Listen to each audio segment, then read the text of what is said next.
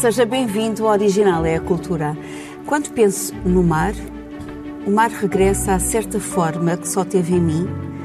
Quando ele acaba, o coração começa. Nesta correspondência ao mar, de Vitorino Mésio, embarcamos numa viagem à essência do mar. Como vemos, respiramos, ouvimos e lemos o mar na cultura e na vida. Acompanham Dulce Maria Cardoso, Rui Vieira Neri e Carlos Filhais. O ator e encenador Diogo Infante deu voz ao poema Ode Marítima de Álvaro de Campos, escrito em 1915 por Fernando Pessoa. Vamos ver um certo.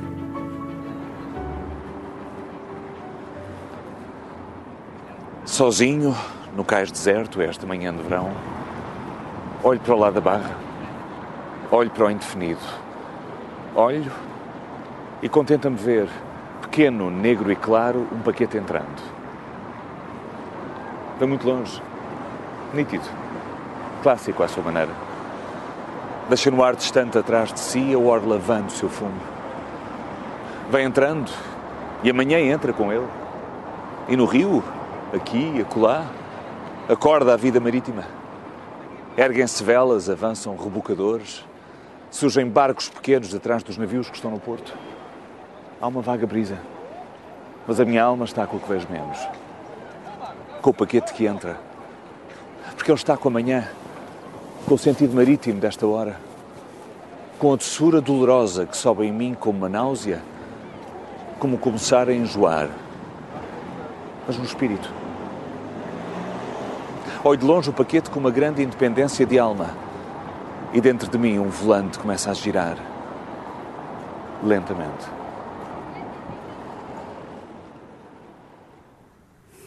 Ode Marítima é uma viagem poética que recorre ao imaginário marítimo de português. Rui, o que é o mar para ti? Como é que tu sentes o mar de todas as maneiras? Bom, eu como sou lisboeta dos quatro costados, o mar para mim é uma das paredes da minha casa. É uma parede com uma janela, mas é um... Se olhar para um lado tem Espanha, do outro lado tem o mar. Afinal de contas é a história de Portugal, não é? Uh, portanto, é um, é um espaço aberto que sempre me fascinou. Me fazia imensa falta quando eu vivi uh, aqueles anos de, de, de doutoramento no, no, no, coração do Texas. Tinha ali um rio, que era a coisa mais parecida que havia, e cada vez que voltava a Portugal e o avião voava por cima do estuário do Tejo, ia, ia desembocar no, no Atlântico, ficava absolutamente de, deslumbrado, não é? Uh, e isso é Acho que para os portugueses e para os países eh, que têm uma costa marítima tão predominante, enfim, a, a percentagem de território costeiro em Portugal em relação a, a, ao território nacional total é enorme. Quer dizer, portanto, uh, significa que é, que é uma fronteira e é uma porta de, de saída e é uma porta de regresso para os, para, para os portugueses. E, e, portanto, não admira que seja uma referência sempre tão presente na cultura portuguesa. na vida dos portugueses. É, uh, embora nós, uh, por vezes, não tenhamos a noção de que até à generalização dos transportes internos havia uma grande parte da população portuguesa que nunca viu o mar. Aliás, a Maria Papoila, não é, dizia que vinha da, da, da, da aldeia, dizia, mas por ser também Maria, ainda havia de ver o mar, haver o sonho de, de ver mal, como aquele que nós vimos naquele, aquela fotografia lindíssima que nos mostraste no outro dia no programa sobre a fotografia, do homem que pela primeira vez... Batchi, quando viu o mar pela primeira vez aos 82 anos. Mas para a, para, para a maioria da população portuguesa, uh, o mar uh, era precisamente isso, era uma porta de saída, era uma fronteira uh, e ao mesmo tempo uma janela.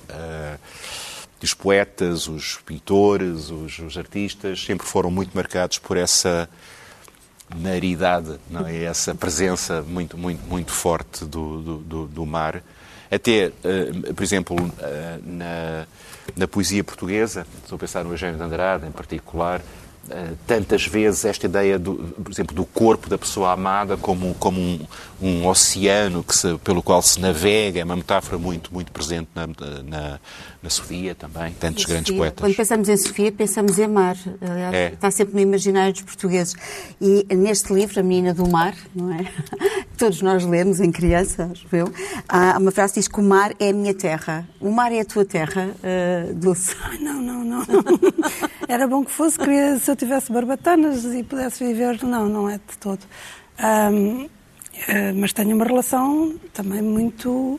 Tenho uma relação afetiva com o mar. Penso que qualquer pessoa que se calhar cresceu perto do mar acaba por, eh, por desenvolver essa relação afetiva com, com o mar. Mas, mas há dois tipos de mar, eu acho. Há o mar da, da praia, não é? Do, do corpo, de se banhar e dessa. E depois há o mar, o desconhecido, o, o indomável, um dos elementos como o fogo, ou como o vento, ou como, que nós não conseguimos controlar. O que é que o mar tem de, tem de. Porque é que nós criamos uma ligação tão mais estreita com o mar do que, por exemplo, com o fogo? Sendo. Porque o mar hum, permanece, por um lado, não é? O fogo é também visualmente lindíssimo, mas é efêmero e não nos permite criar essa relação, porque o mar permanece e, e, e, na sua permanência é sempre diferente. Eu agora quase todos os dias vejo o mar e é um mar muito batido, que é ali o mar do Guincho. E está sempre, sempre, sempre diferente. E esse é o grande encanto do mar, é essa diferença na permanência, não é? Bem, quando tu lhe tocas não te queima, também é uma vantagem. também é uma vantagem. e também não é tão destruidor como os tornados, mas hum, o, o, mar também me interessa muito pensar no mar na diferença. Eu não gosto muito de lagos e também os rios assim assim. E, e, e pus-me a pensar, até para este programa, porque é que eu tinha esta ligação afetiva ao mar e não tanto aos lagos e aos rios. Um, e, tem, e tem a ver com isso, exatamente, com com uma ideia de desconhecido, não já o desconhecido que nós tivemos. De alguma maneira, eu, gostava do espanto que teria sido quando o mar era o fim, não é? O rio inventa a ponte e o mar inventou o fim. E, e eu gostaria muito que. Agora já não é possível, não há um humano que cresça sem saber que está preso ao globo e que, e que vai dar ao mesmo. E, portanto, que isto é tudo redondo. Mas esta ideia. Há uns de... terraplanistas ainda. Ainda há, ainda há. Para os portugueses, o mar inventou a viagem. Para os portugueses claro, e para, claro. todos, para os gregos. Mas para... era esse espanto, é? era esse espanto. O querer ver o que é que há do outro lado, não é? Sim, mas, mas houve uma altura que era o fim, que era a morte, é. que, era, que na verdade era avistar Deus, não era, era, era, era avistar. E isso, isso perdemos, evidentemente. Ainda hoje, nas comunidades de pescadores, a relação com o mar é uma relação de, de medo de, respeito. É, o mar é a morte. Claro. Mas tu estavas a falar do mar como espanto e mar como possibilidade, uhum. não é? Como horizonte, uhum. mas também ao mar como obstáculo. Aliás, há um verso da, da Flor Bela Espanca que diz: Mas o mar também chora de tristeza, e também outro, da mesma poeta, que diz: O sol morreu e veste luto o mar. Claro. Portanto, o mar também tem essa componente. Evidente, de... muita gente perde a vida no mar, não só os pescadores, mas por lazer, perdem muita gente, porque lá está, porque é um, é um elemento que não dominamos, que achamos que, e que nos, nos põe os tamanquinhos da humildade, não é? Porque, e pode ser um muro intransponível não, Exatamente. E é também interessante pensar que em termos civilizacionais o mar também é um obstáculo e está cada vez mais a ser por causa da questão dos migrantes, não é? Isso é um enorme, enorme obstáculo. Virgílio Ferreira escreveu este verso: Da minha língua vê-se o mar. Este é um excerto de um texto da Voz do Mar, que foi preferido por Virgílio Ferreira em 1991, na cerimónia em que lhe é atribuído o Prémio Europália. E este discurso é manifestamente também um discurso de afirmação da língua portuguesa como reflexo da cultura de um povo cuja identidade é indissociável do mar. Como é que tu vês o mar também? Uh, Carlos? Bem, uh, pegando num poeta ou, ou num outro, há tantos que falam do mar, o Miguel Torga, uh, tenho o mar nas veias e lá dentro há sereias. e, e, e, de facto, uh, o mar é português e, e, naturalmente, a língua portuguesa sabe descrever o mar, sempre teve necessidade de descrever o mar. o dois grandes poetas, o, o Luís de Camões eh, faz aquele grande poema épico sobre o mar, uh, o Fernando Pessoa, uh, enfim, ouvimos a Ode Marítima, e tantos e tantos outros. Quer dizer, o, o, o mar é é uma, foi uma referência para eles, é uma referência para todos nós, até por esta situação simples que já aqui foi dita, que é da posição geográfica de Portugal. Tanto o Camões como o Fernando Pessoa falam de Portugal como cabeça da Europa e cabeça que está a fitar o mar. É, é, muito curioso. Portanto, nós nascemos virados para o mar. Nós, como país, nós cada um de nós, como pessoas, nós nascemos a ver o mar, nascemos confrontados com o mar. Quer dizer, também eu tenho o sentimento de respeito para com o mar, quer dizer, de, de enfim, de nunca fiz grandes viagens marítimas, fiz uma madeira, enjoei um bocadinho, mas é de facto a pessoa passar uh, dias e dias no mar é, é uma experiência única. O, é, é como a, a, paisagem, por um lado, é sempre a mesma, por outro lado, é, é sempre diferente, porque há nuvens, porque, pouco, porque é? há aves, porque há peixes, porque. porque a ondulação é diferente. Uh, o, o, planeta Terra devia ser chamado planeta Mar. Pois é. E, e, e é curioso a, a, a nossa história. Eh, Portugal, tendo esta posição privilegiada no século, enfim, século XV, XVI, eh, é aqui que a Europa empreende, digamos, o caminho da expansão marítima. Eh, e eu gostava de mostrar, talvez, agora um, um planisfério, um mapa que, que estava em Lisboa uh, e que foi roubado por um italiano, um espião italiano, Alberto Cantino. Este mapa é extraordinário porque mostra, digamos, o mundo todo, o mundo do mar, com, enfim, com, com aquilo que na altura era conhecido há muito pouco. Está ali a costa do Brasil muito nítida. E o mapa é de 1502 e o Brasil tinha sido encontrado por Pedro Alves Cabral em 1500. E, portanto, já ali está uma grande extensão do Brasil, mas está, sei lá, várias, Cabo Verde, Açores, a Ilha da Ascensão com a bandeira portuguesa, a linha do Equador bem traçado, Tordesilhas, a, a linha de Tordesilhas, e isso, de facto, mostra, uh, enfim, que uh, o mar, nessa altura, era representado nesta carta pelos portugueses porque o conheciam, porque o tinham atravessado. O Pedro Nunes, uns anos mais tarde, havia de dizer que os portugueses ousaram eh, cometer o grande mar oceano e fizeram sem receio. Acho que é um exagero isto, sem receio. mas, mas descobriram, diz o Pedro Nunes, e cito de cor, descobriram novas ilhas, novos mares, novas terras, novos povos, e o que mais é, e o que mais é, novas estrelas e novo céu. Porque, eh, de facto, andando no mar, a única maneira que uma pessoa tem de saber onde está naquele tempo, pelo menos, agora não havia GPS, não havia satélites à volta, era olhar, por exemplo, para a estrela polar e era muito fácil saber se estava mais acima ou mais abaixo do, do Equador. Estes mapas foram feitos a partir do conhecimento das latitudes, mas o conhecimento das longitudes foi muito tardio, foi muito difícil. Nessa altura procurou-se mas a solução foi só encontrada eh, com um relógio no século XVIII e a primeira viagem que se conseguiu treinar as longitudes foi de Southampton para Lisboa. Portanto, até, até nisso, da orientação no mar, Portugal é pioneiro. Pedro Nunes fundou a navegação astronómica e é muito curioso. Um homem que nunca entrou no navio, é. é, foi o homem que ensinou a toda a gente a orientar-nos no mar as linhas de rumo. Na realidade, essa experiência, os desafios essa experiência concreta de sair para o mar e de não se poder guiar pelo saber da Auctoritas, não é? o Ptolomeu e pelos monstros e pelas, pela, pela baleia que devora os navios, o ter que encontrar soluções para os problemas concretos da navegação foi um contributo enorme para o pensamento científico, não é, Carlos? Claro, claro nós, nós adaptámos. Para o pensamento ainda experimentalista. Antes, ainda antes da, da chamada Revolução Científica, que é depois com Galileu, século XVII, mas aquela atitude que é pré-científica, mas essencial à ciência, a observação, a experiência. A madre de todas as coisas. Ah, dizia o Eduardo Pacheco Pereira. Já lá estava já lá estava, de algum modo, essa expansão marítima, começada pelos portugueses e depois espanhóis e outros, uh, é o prelúdio da Revolução Científica. A tudo empírica, a tudo empírica está lá. E isso, de facto, fez à custa uh, de, de, viagens que nem sempre eram viagens bem-sucedidas. Por exemplo, aprendeu-se a dar a volta uh, ir para baixo ia-se ao longo da costa e depois tinha-se de dar a volta pelo largo. Porquê? Porque se viesse pelo mesmo sítio não havia ventos favoráveis havia, e, e era difícil e morria-se. Ou foi preciso morrer muita gente. Por tentativa e erro. foi por tentativa e erro. E isso é, é, um modo de aprendizagem da ciência. É. Errar menos.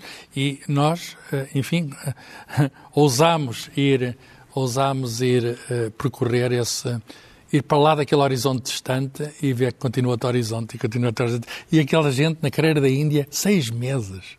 É. Seis meses que se demorava daqui até à Índia. E, e havia pessoas, sei lá, como a Basta Gama, foram várias vezes. E, e isso é impressionante. E alguns, Dom João de Castro, com a bússola na mão, a tentar resolver o problema das longitudes e marcando, assinalando tudo, as correntes, os ventos, etc. Portanto, nós somos descobridores da Terra e somos descobridores da Terra através do mar. Quer dizer, Olha, além de bichos da terra, somos é. bichos do mar.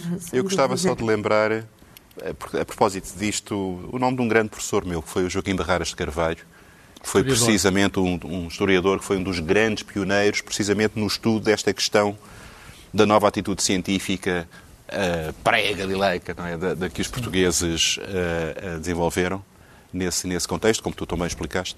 Mas tu também falo... tinhas um exemplo de um, de um, de um grande homem ah, ligado sim, sim. ao mar. Mas este é, é muito mais recente. Deixa-me só fazer aqui um, um reparozinho ali ao, ao que o Carlos disse, a fazer uma citação de descobrir os povos e etc. E mesmo nesta questão da epopeia, que, traz, que foi, mas que teve custos muito elevados para, para quem foi descoberto, que não foi descoberto, evidentemente, que já lá existia, e que isso, digamos, eu gosto sempre, quando se fala da, da, da, da grandiosidade portuguesa e, nos descobrimentos, ou dizer o outro lado porque... Mas a descoberta tinha de acontecer, está, no nosso, está na nossa natureza, quer dizer. Mas depois o que fizemos com ela já, já podia não ser assim. Com certeza, mas, mas, mas não vamos deixar de descobrir por causa de... Sim, mas é, é só, como qualquer coisa. Eu sei, mas é só dar as duas versões porque damos sempre a primeira e... Não, mas o que é que, isso... o que, é que se poderia fazer sem ser descobrir? Ficar cada um no seu sítio? Não, isso Há claro. um cruzamento, vamos ver o outro lado da moeda. O cruzamento de culturas tão rico que se fez, a, a, troca... Oh, Carlos, eu não estou nada contra ah. as pessoas irem para o outro lado. O que eu estou contra é que depois o que aconteceu indo para o outro lado, mas isso é, seria outro Mas aconteceria estando aqui. Sempre aconteceu estando aqui, sim, nós sim, tivemos mas aqui, com, chegaram com outra romanos, proporção e outras chegaram escalas romanos, e outras... é? Sim, e, mas com e outra fomos proporção. parte do império também. Sim, mas com outra... E havia escravatura, as pessoas dizem pois, que... mas isso, é, isso é uma outra questão mas que é eu outro... acho que merecia uma discussão mais Exatamente, aprofundada, não é? Mas, pronto, mas é só o reparinho para não... Mas o, o que... O que no, numa análise, esta questão do não saber, querer saber e, e, e encontrar respostas por tentativa e erro, é, do ponto de vista Sim, sim, estritamente da operação de conhecimento, é de facto uma coisa fabulosa. É, foi- Nós é tornámos fantástica. outros com esta experiência. É, Nós, sim, coletivamente, sim, claro, os- sim, sim. a espécie humana tornou-se outra com Agora a, viagem do espaço ou qualquer outra coisa assim. Ahm, outra, outro visionário que, com, que foi, foi o, o professor Luís Saldanha, ah, que em 1965 ah, propôs uma reserva natural ali no Parque da, da, da Rábida, que agora é o Parque da Rábida, aliás, que tem o nome dele. Ahm, e eu, eu tive a sorte de o conhecer, ah, por razões ah, que não, não interessam agora, e, e de facto foi a pessoa que eu conheci mais parecida com. Portanto, ele era um ecologista quando ainda não se falava de. de pronto, ele fazer esta proposta em 1965, estão a ver. Era, Era um pioneiro. Era um pioneiro. Visionário. Ah, foi, aliás, ele que fundou ah, aqui a cadeira de, de oceanografia, portanto, ele era um biólogo marinho, trabalhou com o Cousteau. ahm, e, e foi o único viajante que eu conheci. Portanto, ele era mesmo um viajante, não só para as profundezas do mar, onde descobriu imensas espécies, ah, que aliás levam o nome dele, ah, como um viajante de terra. Portanto, era, era, era realmente, não era um turista, era um viajante. E era um- uma pessoa encantada com, com, com, com este. Com este com Morreu novo, infelizmente. E morreu muito novo, exatamente, morreu com 59 anos. E morreu no dia do mar. E morreu no dia do mar, exatamente. E, e depois da morte dele, então batizaram uma série de. batizaram esse- esse- essa, essa reserva com o nome dele e finalmente atribuíram-na. Ele também, ele também foi ele que fundou o Laboratório Marítimo da Guia, que ainda hoje existe. Também foi ele que fundou o Instituto do Mar, ou seja, ele fez imenso. Ele foi eh, muito agraciado e. e era só trazer porque tudo isto que nós agora herdamos, não é? Esta consciência vem sempre de alguém, não só dos, dos descobridores ah, do passado, mas destes mais recentes que se empenham em, em- que são que correm o risco de serem lunáticos para que depois Nós temos Tudo outros nomes. o Mário efetiva. Ruivo, por exemplo, um, um homem, digamos, que, que teve uma visão sobre o mar e que tentou até influenciar o poder político. Às vezes Portugal se esquece, digamos, de, deste, enfim, deste destino marítimo, que é, de facto, uma coisa que, que é só nossa. Quer dizer, que, que outro país da Europa tem este domínio marítimo tão extenso? e aliás temos sido muito prejudicados nas cotas das pescas e dessas coisas todas, portanto. Sim. Mas muitas vezes viramos... Justamente gente... agora que está em discussão a demarcação das zonas marítimas exclusivas, eh, a de Portugal, se se, se, se aplicar, eh, digamos, o princípio da, da divisão, é gigantesca e tem um, um- um potencial económico absolutamente 90% de Portugal é mar. pois, espantoso. É, é, recentemente, o, o almirante Henrique Oveia Mel deu uma entrevista, uma grande entrevista ao Vítor Gonçalves, e ele dizia que nós no mar somos gigantescos. Uh, no mar somos centrais, podemos alavancar a nossa importância através do mar. Uh, precisamente chamando a atenção aquilo que vocês estavam a falar, da jurisdição do, de portuguesa. O nosso mar sobre jurisdição portuguesa é do tamanho da Europa. Portanto, se nós temos, se nos sentimos acanhados em terra, no mar somos gigantescos. Só, só em sereias, é uma, só em sereias é uma fortuna. Mas atenção, é o mar está... Nós estamos encantados por elas, como Ulisses, não é? Temos algum cuidado. Mas... mas temos poucos submarinos, temos poucos navios oceanográficos, quer dizer, podia haver uma aposta maior no conhecimento dos mares. Quer dizer, temos o, o sítio, mas ainda não temos, digamos, a vontade de, de enfim, de ver o sítio. Mas, é verdade. mas eu acho que o mar deve ser, acima de tudo, protegido. E está a ser, Sim, está a ser. Não deve ser, Há uma não consciência. Seja, esta ideia de explorar. Até por causa, da, da, da até por causa do aquecimento global, o mar é essencial. Para, digamos, e portanto nós estamos a ver o mar de outra maneira, mas há muita coisa sobre o mar que não sabemos. Digamos, riquezas que se, que, que se encontram no fundo do mar e vamos saber o que, o que fontes hidrotermais, fauna submarina, etc. O, era uma coisa que encantava o Luís Saldanha, digamos, era a vida submarina. Exatamente. E, de facto, uh, nós temos a riqueza de ter os Açores, temos a riqueza de ter a Madeira, com mares profundos ali perto, e faz parte, da, da, nossa singularidade. Eu acho que devíamos conhecer mais, devíamos apostar cientificamente no mar, uh, e não estou a falar de coisas de, de economia, estou a falar de saber, saber mais o sítio onde estamos. Uhum, uhum. Seguindo eh, precisamente os ensinamentos do Pedro Nunes, não é? exatamente. O, o, Pedro Nunes é o, talvez o maior cientista português, mas o, o, o Rui falou do Paradas Carvalho, mas temos, por exemplo, o Luís Albuquerque, que nos ensinou também a como é que era a navegação antigamente e, portanto, há todo um conjunto de historiadores. Faleceu há pouco o Francisco Contente Domingos, que, que é um homem que fez uma tese com um grande humor que ele tinha uma tese sobre o assunto e ele, no, pouca gente leu aquilo. Como é que se construíam os navios? Como é que se faziam os navios para tal cometer o grande mar oceano, como diz o, o Pedro? O Onésimo Tidónio de Almeida também, que, tem, que também tem, tem textos magníficos. Magníficos. Uh, aliás, com bom ilhéu que, que, que é. Ele chama, ele chama um grande rio Atlântico. O, rio ele, Atlântico. ele chama Rio Atlântico. Oh, Exatamente. O rio Atlântico. Ele estava sempre a ir e estava, quer dizer, vai voltar a estar quando passar a pandemia. É. Uh, é verdade, nós também temos que nos lembrar até do, agora recuando, o António Nobre, Jorge anda a ver meu país de marinheiros e eu perguntava-te, Rui, uh, queremos ouvir o teu, o teu poema, não é o teu poema, o poema que gostava, dizer, gostava que fosse. Que, que poderia, poderia, ser, não é? O, o, mas é o poema que escolheste é, é, para nos ler sobre... É o meu poema porque é um dos meus poemas, no sentido da, da, da, da, paixão que eu tenho por ele. Um, ehm, e tem a ver com esta ideia da viagem, do mar como, como ponto de se, por onde se sai e por onde se espera voltar. É um poema do poeta grego de Alexandria, Constantino Cavafis, na tradução de Jorge de Sena, chama-se Ítaca. Quando partires de regresso a Ítaca, deves orar por uma viagem longa, plena de aventuras e de experiências ciclopes, lestrogónios e mais monstros, um Poseidon irado. Não os temas. Jamais encontrarás tais coisas no caminho, se o teu pensar for puro e se um sentir sublime teu corpo toca e o espírito te habita. Ciclopes, lestrogónios e outros monstros, Poseidon em fúria, nunca encontrarás se não é na tua alma que os transportes ou elas não erguer perante ti deves orar por uma viagem longa. Que sejam muitas as manhãs de verão, quando, com que prazer, com que deleite, entrares em portos jamais antes vistos.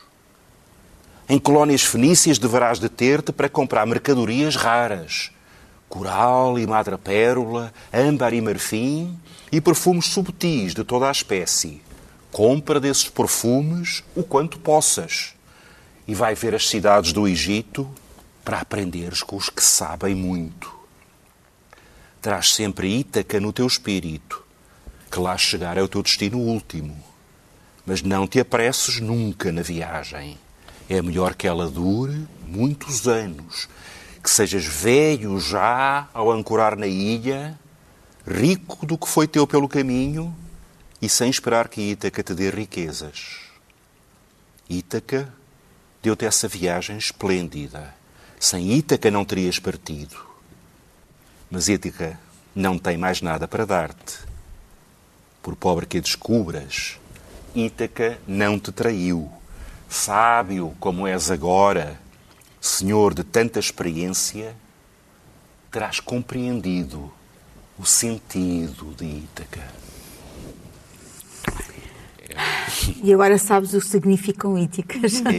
É, eu acho que isto é, É uma coisa lindíssimo. É lindíssimo. qualquer estrangeirado que tenha passado muito tempo fora tem esta regresso. tem esta sensação do regresso que já não se é o mesmo mas não se poderia passar sem, sem o ponto a que se volta Isto faz-nos lembrar a Odisseia também, não Sim, é? há Carlos? escritores de viagem que são, ou devíamos, por exemplo, falar do Moby Dick, do Herman Melville, do Joseph Conrad, que é também Velho o escritor Mar. do mar.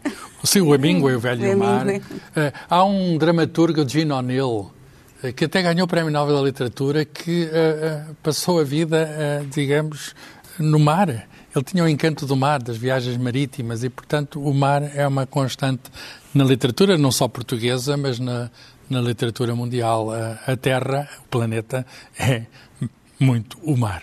O António Boto, eh, num dos seus poemas, dizia: "E os poetas a cantar são ecos da voz do mar. Será que nos consegues eh, explicar o, o que é a voz do mar?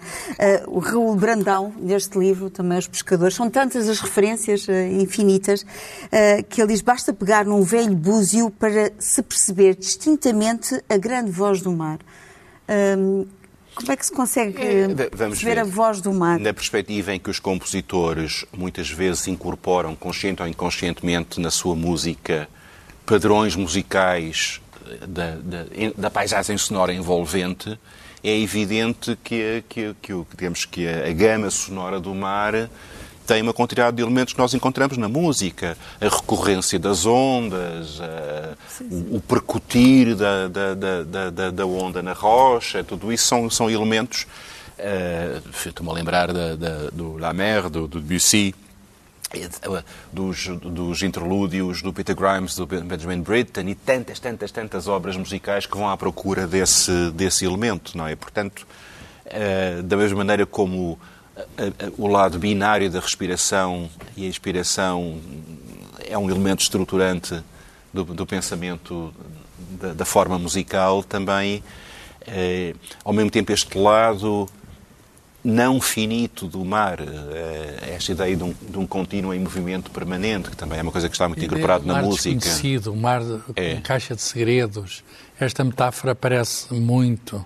O, o Newton inventou esta descrição dele próprio. Eu sou alguém que se limitou a apanhar algumas conchas, falaste em búzios, algumas conchas eh, na beira de um oceano sobre o qual não sabemos nada. E, e a prova de que é desconhecido é que só o ano passado é que se conseguiu ir ao ponto mais profundo do mar, não é? Que são 11 quilómetros, penso eu. Ou seja, na década de 60 foi, conseguiu isso à Lua e isso o Há um fundo. senhor, o Picard, que já tinha feito expedições na, Da Fossa de Mindanao, não é? na Fossa de Mindanao. E o realizador, o, John, o Cameron, não? é? também. O Dan também- Cameron fez também expedições e coisas, e depois foi E agora há um milionário ah, americano que, entretanto, também no, influenciado pelas 20 mil léguas submarinas por acaso, do eu, eu acho que o não é? turismo submarino, que, enfim, não é ainda muito comum, mas, enfim, vai aparecer. A É, pessoa... o que tem um lado obsceno, não é? Quer dizer, eh, é esta ideia de que há um multimilionário que resolve rebentar com não sei quantos milhões para poder dizer que teve umas horas a 10 mil metros, ou agora o. Jeff Bezos. pode- mas pode-se isso democratizar isso, quer dizer, eh, Ah, mas eu hoje ir ao que espaço, por exemplo, só quem tem dinheiro, não é? aqueles. Sim, mas isso não é democratizar. Quer dizer, Eu sei, mas é daqui por queimar 100 anos, daqui por que, 100 que anos. podia estar a servir para... Daqui por 100 anos, se calhar, eu vou ao espaço. Eu não sei se cá estou, mas só é possível ir ao espaço. E porque é que o espaço ainda é maior que o mar, não é? Pois é. O Jeff Bezos agora também parece que, que- que está à procura de um sócio para ir de viagem ao mar. assim. Realmente. Eh, e só custa não sei quantos milhões. Somos há um lado, há um, há um lado eh, imoral eh, nisso, porque é uma persecução. É uma persecução Não se não, do, não do conhecimento, não é uma persecução do conhecimento, é uma, é uma, uma, uma espécie de glorificação do lucro, que é uma coisa que me, me é outra incomoda. história. É é. É por aí, é por aí, porque não há nenhuma, Oh, não há nenhuma inovação coisa. estética, ah, oh, perdão, científica em, em, em, ir agora num foguete e descer. Isso já foi feito, não é? Qualquer pessoa que tenha dinheiro faz primeiro coisas que outras pessoas mais tarde vão fazer. Tem primeiro um carro, tem primeiro tudo. E sempre foi assim? Sim, mas a escala não é a mesma. Mas o ter sido sempre a escala assim não é é um fraco mesma. argumento. Não, não, eu não sei o que é que se vai passar no futuro. Não- Mas o que eu estou a dizer, eh, o passado é um Eu, indicador. eu espero que, se, que consigamos perceber que estragamos muita coisa e que não vale a pena não será, estragar não o mar será mais a pessoa mais pobre do mundo que vai apanhar a primeira vacina, nós sabemos isso. Ah, claro. E, portanto, eh, esses indivíduos, enfim, quer dizer, quem tem dinheiro consegue as coisas. Mas o que nós podemos esperar é que o futuro seja, haja Pois, uma isso distribuição não- melhor e que, o mar, e que o mar possa ser desfrutado por todos. Isso. Por exemplo, a exatamente. praia, a praia era de alguns. Exatamente. Quando se começou a descobrir a praia, que é uma descoberta É. tardia no, no E isso final é do uma, origi- século uma originalidade portuguesa que eu acho que é interessante. Quer dizer, Portugal não tem praias privadas eh, como tantos países Ainda. eh, têm. E Tem, isso tem é um, poucas, tem algumas. E isso é muito importante, é muito importante manter, Estados não é? Unidos. É verdade, manter a praia de todos, não é? Exatamente. O mar é de buscar todos. os instantes, não é? Os instantes da Sofia, sim. É verdade, que não Que é vivi bonito, junto do é mar muito bonito, da, sim, sim. da grande Sofia de Melbrana. Eu, uh, há tantas possibilidades sobre o mar, tantos livros que falámos Sim. uh, uh, sobre o mar, uh, mas eu trouxe este livro. Há um uh, oceano de livros. uh, que é o chama-se Mar. Uh, é de uma edição da Patológico com textos do Muito uh, bonito. Ricardo muito. Henrique. E não é só, só para crianças e jovens, é um livro para todos. Isto é, isto é uma junção de eh, segue a equação, a equação atividades mais dicionária que origem a palavra actividário. Portanto, temos aqui atividades para, para, para as famílias ah, e uma, uma série, uma lista de entradas ah, sobre o mar. Ahm, no- na introdução lê-se aquilo que disseste há pouco até. Se o nosso planeta tem mais mar que terra, então por que é que não se chama planeta mar? Provavelmente já não vamos a tempo de mudar os dicionários e os livros de geografia, mas fica aqui a nossa homenagem a essa grande piscina tão importante para os portugueses, povo de marinheiros e comedores de bacalhau. Pois, e, e o mar aparece também dentro da palavra amar, que é interessante. É verdade. Mas ah, eu tenho aqui uma pergunta para ti, Carlos, porque, entretanto, ah, eles fazem aqui, ah, ah, aqui várias entradas e uma delas é precisamente o azul. E a pergunta é: o mar é azul por causa do céu ou o céu é azul por causa do mar? Infelizmente, a pergunta está errada. Porquê é que a pergunta está errada, O, Carlos? o, o céu não é azul por causa do mar, o mar é que é azul por causa do céu. Ah, o, o céu é azul, é, é- enfim, é- poderia elaborar mais, mas basicamente por existência da atmosfera. A luz do sol é difundida ah, de modo a favorecer a passagem da luz azul. E o mar, de facto, é um espelho do, do céu e, e, de algum modo, não é ao contrário. Eu os aconselho também uma visita ao Aquário eh, Vasco da Gama, é onde se encontra uma lula gigante que mede, oito, eh, que mede 8, metros. Então sugerem que, uma vez olhando para a Lua, abracemos a pessoa que esteja ao nosso lado, mesmo que seja desconhecida. E então dão o nome de abraços gigantes. Ora, é isso que estamos a precisar também, é de abraços gigantes depois desta pandemia passar e conseguimos eh, reabilitar os nossos afetos. Dulce, trazes um filme. Eu continuo nesta ideia de homenagear os, os- os visionários que, que vão ao fundo do mar, e, e- mas sempre para mim no sentido do proteger, não no sentido do, do- explorar.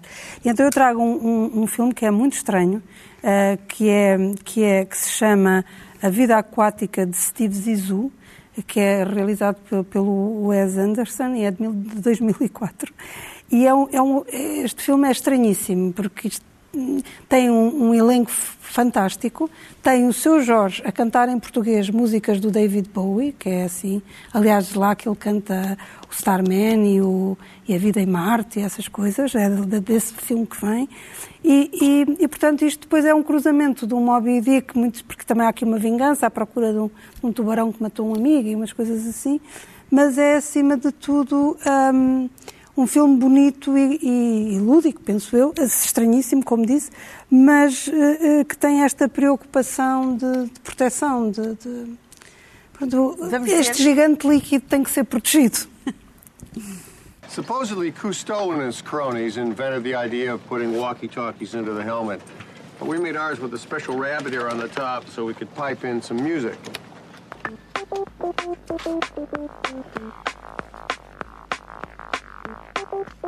The Belafonte, home to Team Sisu. Skilled crew of deep sea divers, adventurers, documentary filmmakers. Action! Led by internationally renowned oceanographer Captain Steve Sisu, expert on every aspect of marine life. Swamp leeches, everybody! Check for swamp leeches. Nobody else got hit? I'm the only one? What's the deal? But there remains one form of life about which Captain Sisu knows very little. You're supposed to be my son, right? I want you on Team Sisu. The answer is yes. Well, it's got to be. I'll order you a red cap and a Speedo. This will be Team Zisu's most ambitious adventure to date. I'm going to go on an overnight drunk, and in 10 days, I'm going to set out to find the shark that ate my friend and destroy it. What would be the scientific purpose of killing it? Revenge. Carlos, trazes uma história cultural do mar. Sim, John Mack, um, O Mar, uma história cultural, tem um prefácio de Álvaro Garrido, que é uh, um historiador da economia do mar, precisamente especializou-se nas pescas do bacalhau, e é um livro que eu gostei muito de ler. Já. Book Builders é o editor, uh, tem uns anos, mas não muitos, e este tema não desatualiza. O mar é eterno. Mas só para verem, digamos, como ele mistura as coisas, há um capítulo sobre a navegação e as artes performativas. É que navegar é, é, um bailado, é, é, algo que tem de fazer a equipa. Nós vemos isso nos veleiros e depois fala de a estética da navegação e diz que não há nada mais belo do que um veleiro quando o vento é favorável e se vai empurrado pelo Deus Eolo suavemente, sem ser preciso máquinas, sem ser preciso nada. É, é o, digamos, o elemento do ar que permite andar pelo mar. E isso, de facto, há uma estética muito própria nisso e ele mistura. Enfim, é, é, ele é também o autor é o historiador da arte, portanto, é o professor de estudos de arte do mundo. Estudos de arte do mundo. A arte do mundo é também a arte do mar. Ficamos com o bailado. Eh, eu também vou recomendar este livro eh, para uma história do fado, Rui, esta belíssima edição, eh, oito anos depois da primeira edição. Tu deste o título para uma história do fado. É uma belíssima edição e lê-se de uma forma tão prazerosa, porque para além das ilustrações, tu tens uma forma de escrita, parece que estás a contar uma história. E há fatos sobre o mar. E, e, há, e, tu trazes até um exemplo. Eu trago é, o exemplo mais clássico que é eh, aquele poema lindíssimo do José Régio, chamado Fado Português. Né? O fado nasceu um dia, quando o vento mal bolia e o céu o mar prolongava, na morada de um veleiro, no peito um marinheiro que, estando triste, cantava. Uh, o Alain Lemã pegou numa parte desse poema e fez um fado lindíssimo para a Amália, que fez parte do álbum Fados 67. Vamos ouvi-lo. Amália Rodrigues, com o conjunto de guitarras de Raul Neri. Fado Português.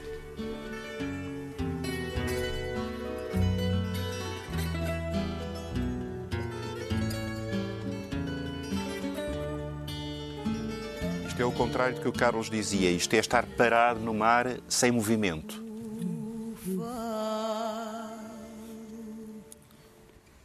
Nasceu um dia quando o vento mal bolia e o céu o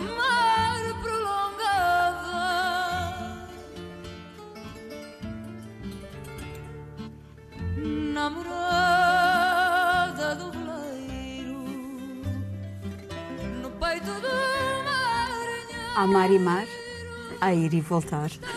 Original é a cultura, volta em setembro. Até lá, desejamos um verão mais pleno e livre. Estando triste, cantava.